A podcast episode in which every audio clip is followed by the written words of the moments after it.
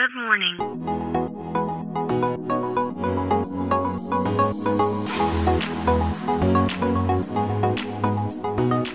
Bom dia, Califórnia, bom dia, Brasil. Aqui quem fala é Felipe Janetti, diretamente de Palo Alto, Califórnia, no coração do Vale do Silício.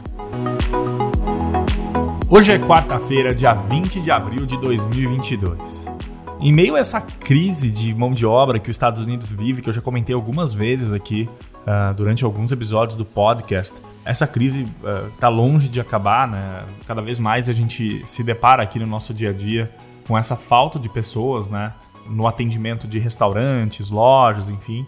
Claro, né? Isso afeta bastante a experiência do consumidor, do cliente uh, que está utilizando esses serviços. E aí, então a gente tem visto, né, cada vez mais redes de restaurantes recorrendo, né, ao uso de tecnologias para tentar suprir essa, essa falta de mão de obra e de experiência. E a aposta, né, é que essa crise veio para ficar, essa crise de mão de obra, e que a única forma de resolver isso ou de melhorar, talvez, é por meio da tecnologia. E aí duas coisas aconteceram é, entre a semana passada e essa que me chamaram bastante atenção.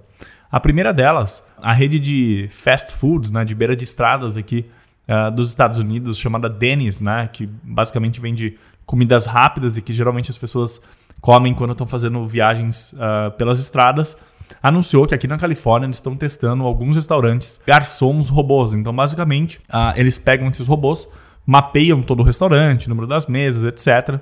E aí lá na, na cozinha, a pessoa que está ali responsável pela cozinha basicamente só coloca né, esses pratos de comidas ou bebidas em cima desses robôs, aperta o número da mesa e o robô automaticamente leva até a mesa da pessoa que pediu, né, economizando aí essa mão de obra humana para fazer esse tipo de atendimento. E ontem saiu uma notícia no mercado aqui que a Chipotle, que é uma rede, uma grande rede aqui de, de comidas de fast food também, comidas mexicanas e que é super famoso aqui na Califórnia, principalmente, nos Estados Unidos como um todo, mas ele tem uma presença muito grande aqui na Califórnia.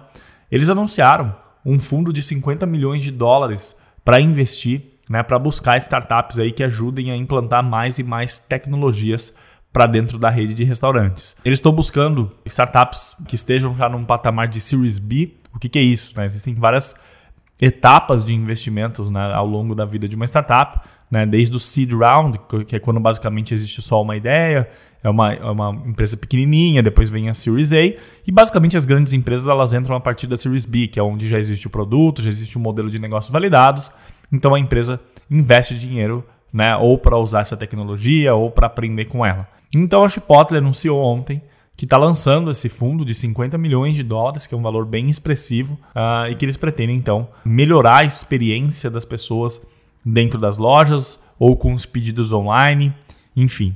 Então, mais uma grande rede, né, entendendo né, que essa crise de humanos, de mão de obra, ela não é passageira e que vai precisar investir bastante dinheiro né, para encontrar soluções no mercado, startups que possam ajudar por meio da tecnologia essas empresas a de fato ou manterem a barra alta ou melhorarem ainda mais as experiências dos seus consumidores.